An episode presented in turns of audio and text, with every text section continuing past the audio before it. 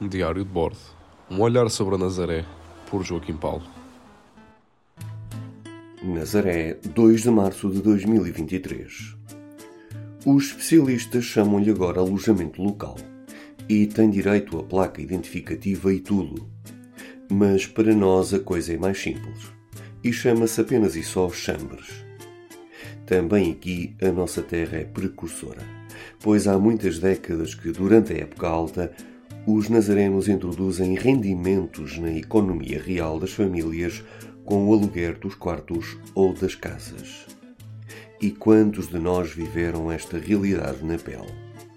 No meu caso, os meses de verão eram passados no sótão da família materna para ser possível alugar o primeiro andar aos palecos.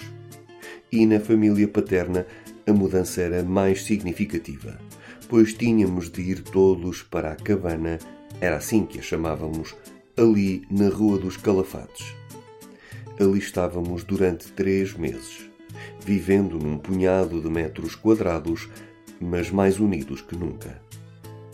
A situação evoluiu e hoje em dia esses sacrifícios já não fazem tanto sentido. Mas as chambristas que chegaram a ter má fama continuam a dar cor e vida às nossas ruas. Com o andar da carruagem, os estigmas foram ultrapassados e hoje em dia a atividade está bem enquadrada. Há plataformas digitais que permitem gerir melhor o negócio e, além disso, como as mulheres da praia são umas vaidosas, os quartos que alugam aos turistas são verdadeiras suítes de fazer inveja a muitos hotéis de 5 estrelas.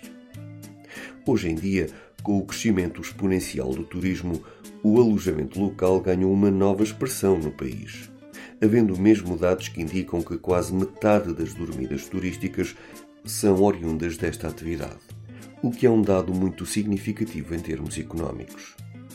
Há quem tenha, na nossa terra, até mudado de vida para se tornar chambrista, quer dizer, proprietário de alojamento local.